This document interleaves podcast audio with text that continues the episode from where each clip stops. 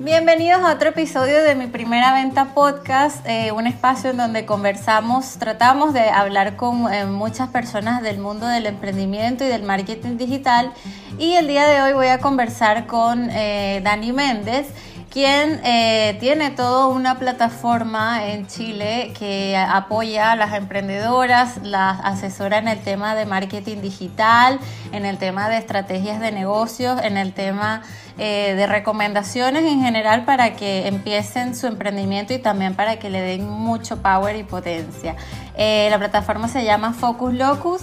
Y bueno, yo personalmente eh, cuando me encontré con su perfil me encantó mucho porque ofrece consejos y recomendaciones a personas realmente que, bueno, que algunas mucha gente está como perdida en este mundo digital, piensa que, bueno, creo una cuenta y publico mis cosas y ya, y las cosas, clientes vienen solos, pero la verdad es que no es así. Bueno, muchas gracias por, por aceptar la invitación. Eh, creo que eres la primera chilena, si no me equivoco, que está en este podcast. ¿Verdad?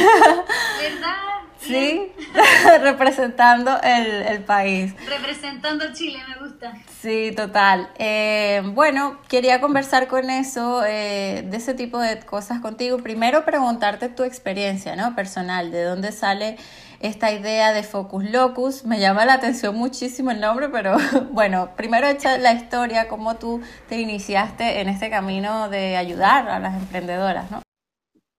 Em, ya, yo el, el, 2009 partí mi primer emprendimiento, que fue una tienda de zapatos. Eh, yo estudié nutrición, soy nutricionista de profesión, pero siempre quise estudiar diseño, eh, mis papás no me dejaron, eh, así que estudié como lo que se me ocurrió que fue nutrición, saqué la carrera en cinco años, pero el primer año de universidad empecé esta tienda de zapatos. Esta tienda de zapatos se transformó rápidamente en una empresa ya vendíamos en el retail, eh, facturábamos harta plata, eh, esto era junto con mi hermana.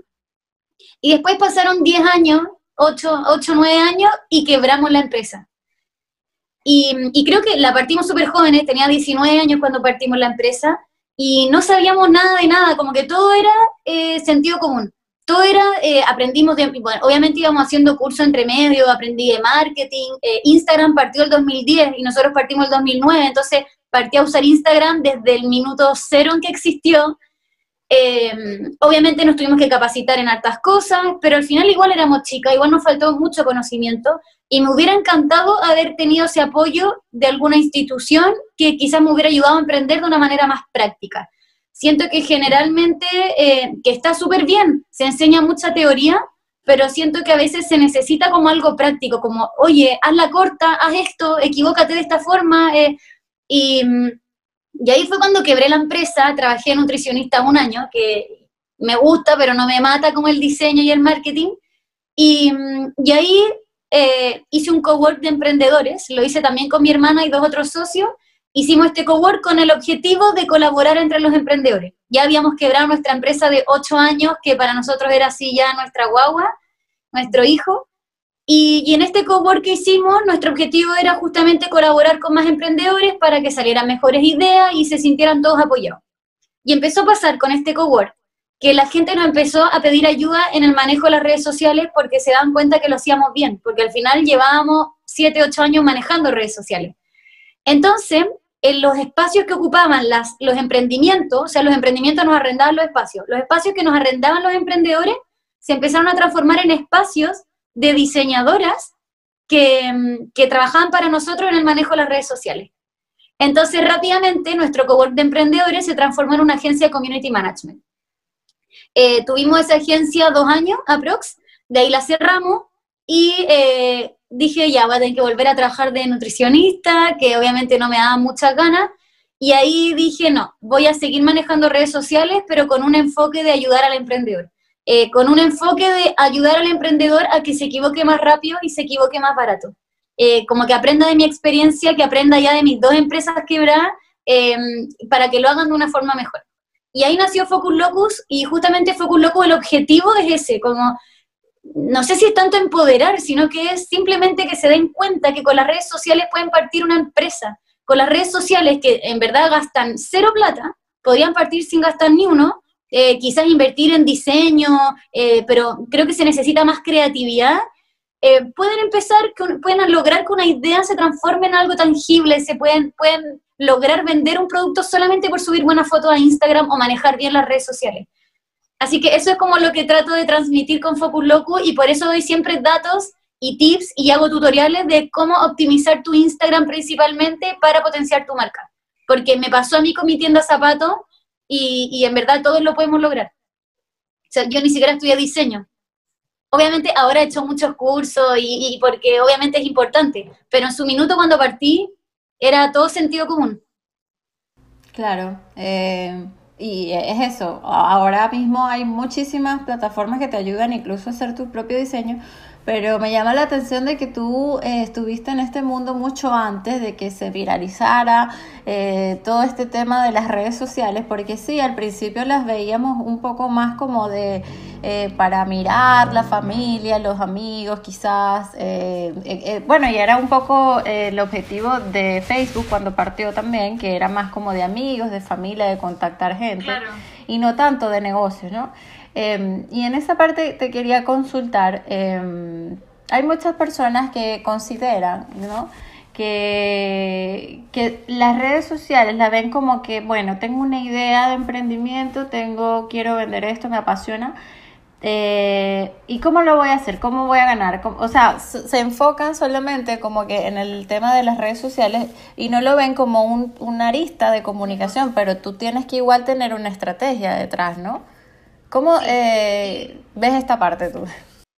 Justamente eh, me he dado cuenta que pasa mucho eso y de hecho ahora en Focus Locu lanzamos un nuevo taller que se llama Modelo de Negocio porque eh, si bien yo obviamente quiero que todas partan y aprovechen las herramientas de las redes sociales para empezar a vender, igual es importante que sepan bien cuál es su negocio.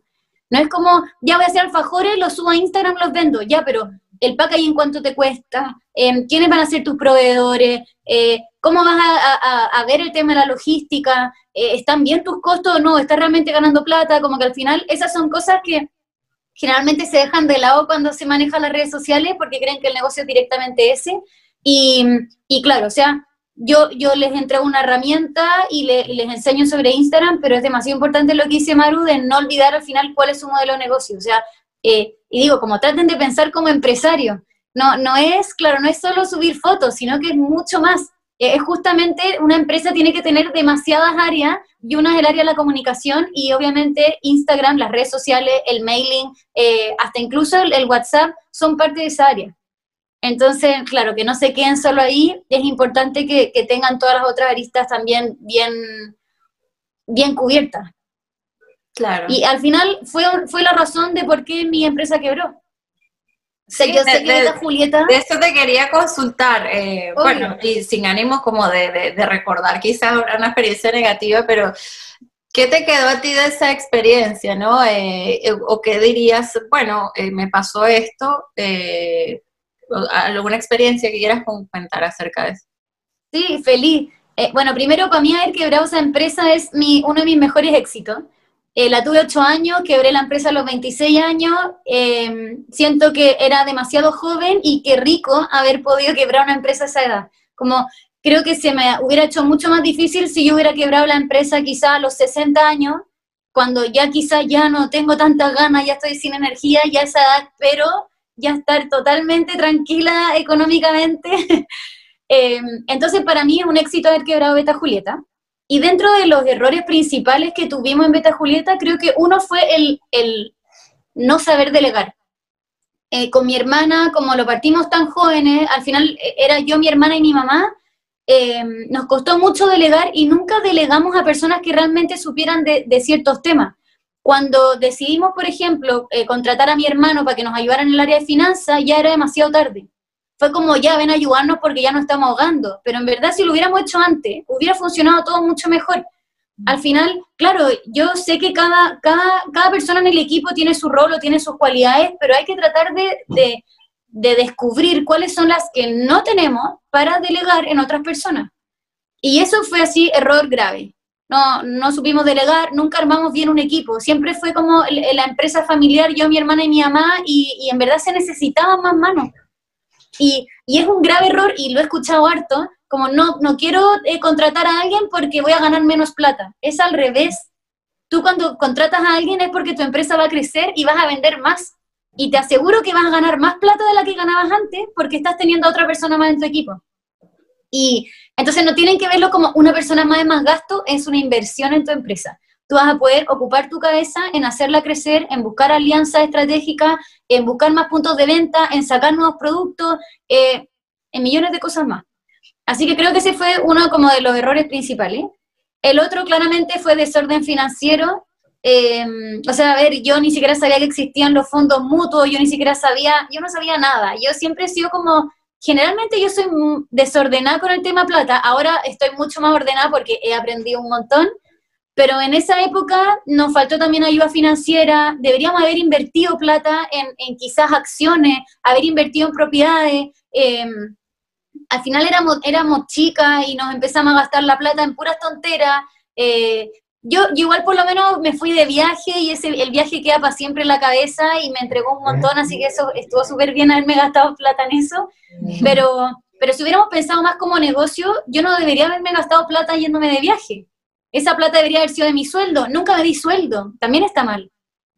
Me tengo que dar sueldo. Si no me doy sueldo, ¿cómo voy a poder seguir trabajando en mi empresa? si no me doy sueldo, voy a tener que buscar una pega part-time que me dé plata y voy a tener que dejar votar mi empresa.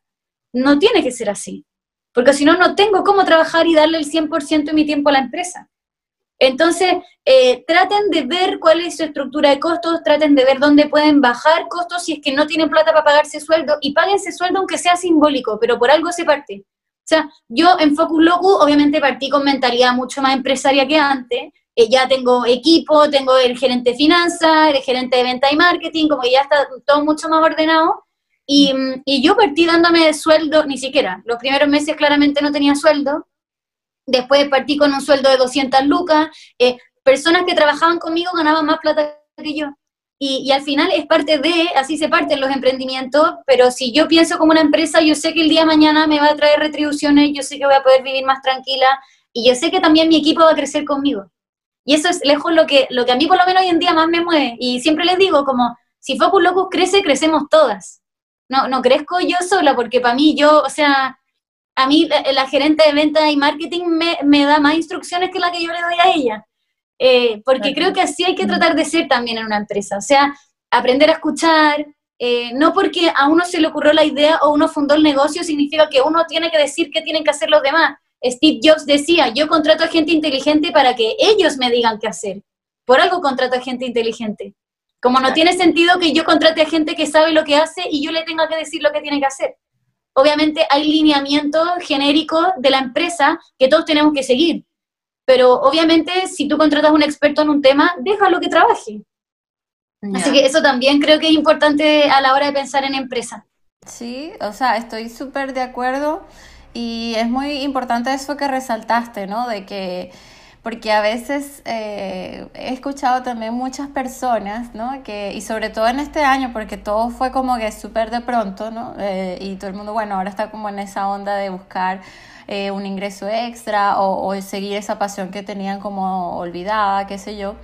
y es eso, porque no les da dinero, digamos, al principio creen que, bueno, que es una mala idea o quizás que, bueno, eh, no la transforman, no le dan la vuelta también, porque a veces las ideas que se nos ocurren al principio no, no es porque nos guste a nosotros, va a funcionar en el mercado. También puede ser que podamos transformarlas y agregarle algo más según lo que vamos viendo cómo funciona, ¿no?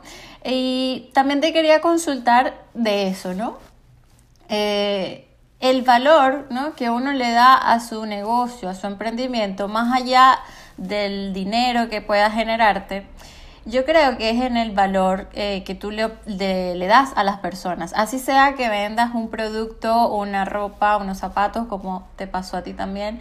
Eh, crear esa eh, característica que la gente diga, wow, yo le compro esta marca porque eh, tiene tal valor agregado, tiene tal característica o, me aporta algo o quizás eh, la, marca significa algo muy bueno para mí. ¿Qué, consideras tú que no debe faltar en este valor agregado de las personas, sobre todo cuando están empezando su negocio? creo que el factor humano. Em, creo que es demasiado importante la atención al cliente, que el cliente en verdad sienta que, que, que, a ti te preocupa, que tú no le quieres vender, sino que en verdad tú quieres que la, que la persona se sienta cómoda con tu producto, que se sienta feliz, eh, que, que, la persona sienta que tú la estás escuchando, que no es algo transaccional, que es algo en verdad de emociones. Eh, en Beta Julieta, que era mi tienda de zapatos, llegamos a un punto, porque eh, en ese sentido creo que lo hicimos muy bien, que nos preocupábamos mucho de las personas. Y, mm, y, nos, y nos, nos, pasó en un momento que llegaba gente a la tienda a comprar unos zapatos y le decíamos, y, y nos decía, quiero este zapato en 35. Y nosotros, pucha, no nos queda ese zapato en 35. Y nos decían, bueno, da lo mismo, dame cualquier cosa, si solo quiero tener unos Beta Julieta. y ahí, te juro que era así como, con mi hermana nos miramos así como, casi que con ganas de llorar, como, qué bien haber logrado eso, como que llegue gente y diga, no me importa qué comprarme, solo quiero tener algo de tu marca. Y era porque justamente para nosotros no era una venta de zapatos, era mucho más que eso. Era como llevarnos bien con las personas, que entraran a la tienda y a mírate en el espejo, a ver ya, pero ¿y cómo estuvo tu día? Eh, ¿Quería un cafecito? Eh, no sé, le, le, dábamos recomendaciones como, ay, te doy un dato si compráis esto allá, te, no sé, como que era una relación más que algo transaccional como dije antes. Creo que eso le falta a muchas tiendas, eh, a muchas marcas, y no, no está mal que le falte, sino que quizás lo pueden empezar a implementar ahora, pero es un agrado cuando, cuando la entrega del servicio o la entrega del producto va más allá de la compra y la venta. Y, y, creo que al final la gente se da cuenta de eso, o sea, los clientes se dan cuenta cuando tú en verdad eres importante, o sea, nosotros ya no sabíamos el nombre de las clientas, llegaban y decíamos, hola Cata, ¿cómo estás? Y eso ya es distinto, como qué rico, me conocen. Es como, eh, no sé, las películas, uno va al café, lo mismo de siempre, qué rico, me conoce, lo mismo de siempre, voy a venir para acá porque me conocen. Claro. Entonces yo creo que el factor humano es clave. Claro, y es una comunidad que al finalmente tú creas en tu marca que sea lo que tú ofrezcas en el futuro también te va a seguir por lo que representa eh, ser tu cliente, ¿no?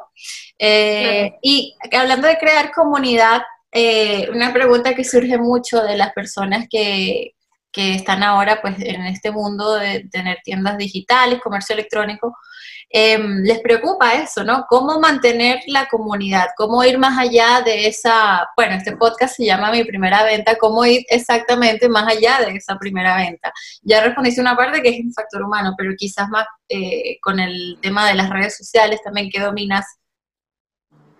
Claro, eh, creo que un poco tomando lo que dije recién del factor humano, es importante escuchar a los clientes como qué les gusta, qué necesitan y también obviamente saber qué está pasando en la actualidad.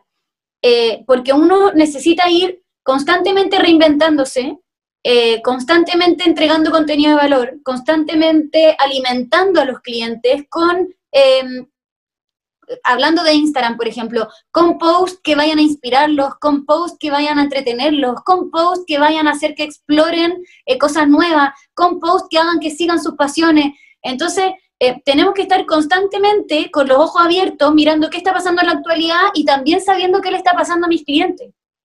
Es súper importante que tengan identificado quiénes son sus clientes para ver qué está pasando en, relación a ellos.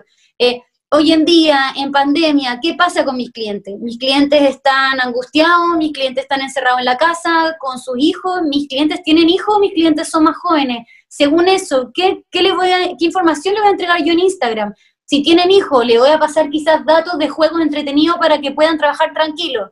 Eh, si no tienen hijos, quizás voy a decirles que aprovechen, le voy a dar tips distintos para que aprovechen eh, sus tiempos eh, de cuarentena, no sé, de angustia.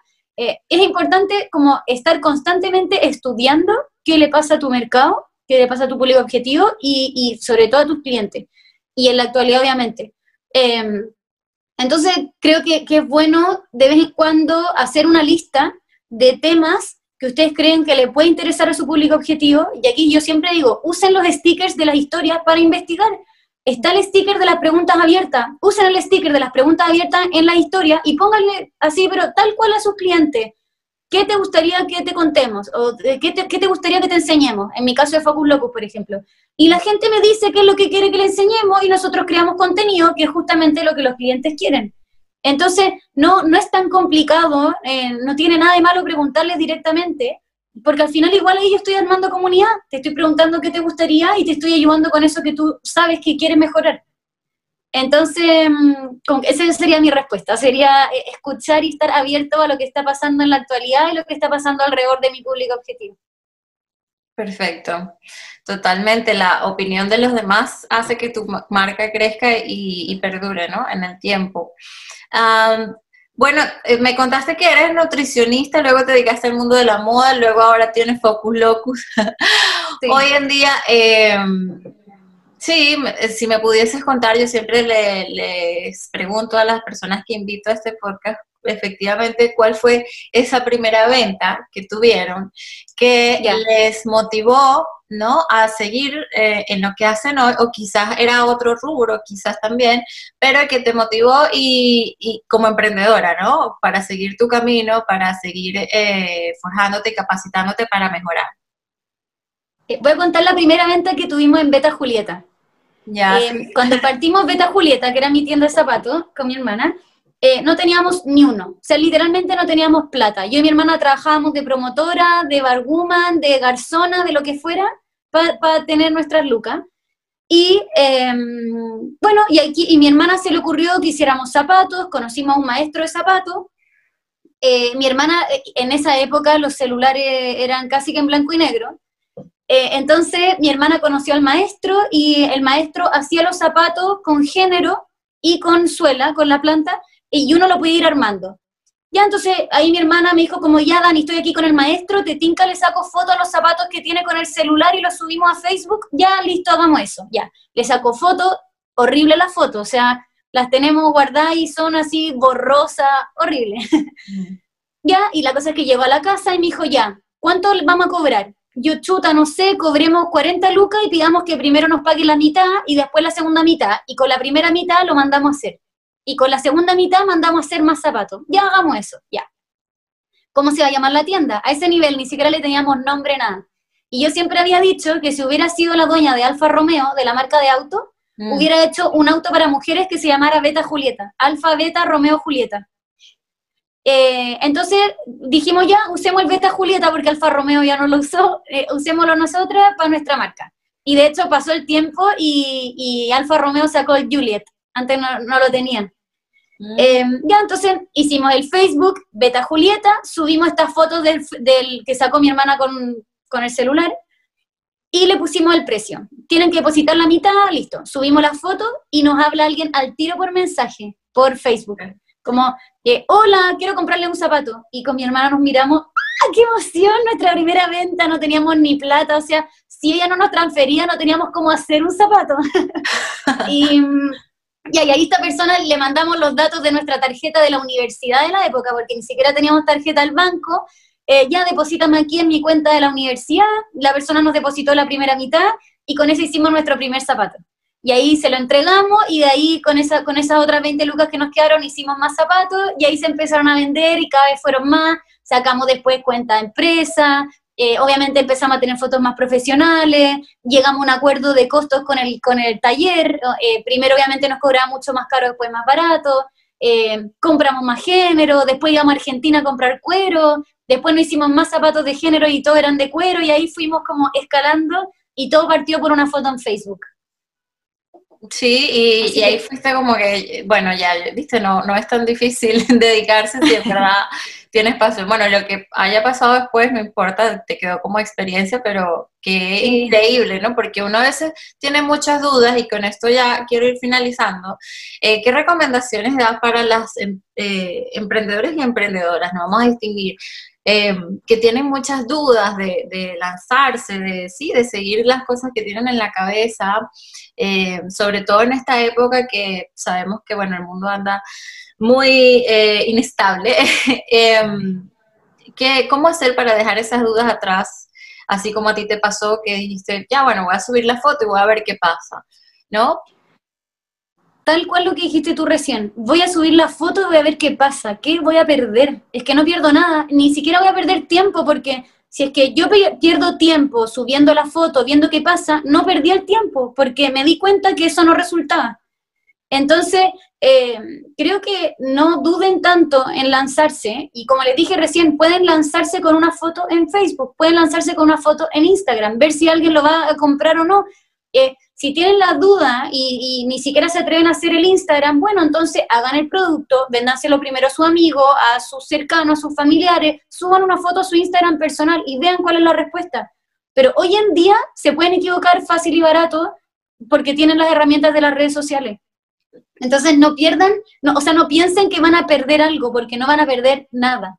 A lo más van a perder plata que invirtieron en el producto, que me imagino que tampoco va a ser muy alto, eh, y tiempo tampoco van a perder. Y además que si perdieron plata, véanlo como una inversión. Ya traté de hacer mi primer emprendimiento. Se dice que las grandes empresas fracasaron 10 veces antes, así que si ya fracasaron una, listo, están cada vez más cerca del éxito. Así que no pierden nada, realmente nada, no se pierde tiempo, no, para mí la plata también es una inversión, eh, y también lo pueden hacer como lo hicimos nosotras, deposítame la mitad y con esa mitad hicimos el zapato y al final ni siquiera tuvimos que invertir plata. Obviamente cuando la empresa creció tuvimos que invertir plata y nos equivocamos invirtiendo mal, pero cuando uno parte puede partir chiquitito. Así que esa es mi recomendación, o sea, no se pierde nada, háganlo. Es, es peor quedarse con la duda, ¿qué hubiera pasado si lo hubiera hecho? Mejor saber, lo hice y no me funcionó, ok, no tengo que hacerlo así la próxima vez. Me encanta, eh, de acuerdo 100% contigo. Dani, eh, ¿cómo te pueden encontrar las personas y qué servicios tú además le puedes ofrecer también? Eh, bueno, nos pueden encontrar en focuslocus.cl, esa es nuestra página web. Eh, y además nuestro Instagram es arroba focuslocus.cl también. Ahí generalmente entregamos tutoriales, tips y Focus Locus en sí entrega servicios de principalmente Community Management y Facebook Ads. Esos son como los dos grandes servicios que nosotros entregamos. Eh, actualmente estamos ampliándonos a servicio de mailing, eh, pronto se va a venir el área de, Google Ads, pero por ahora estamos con esos dos servicios. Así que, eh, bueno, en verdad nosotros nos enfocamos 100% en el community management, así que es como nuestro, nuestro producto estrella.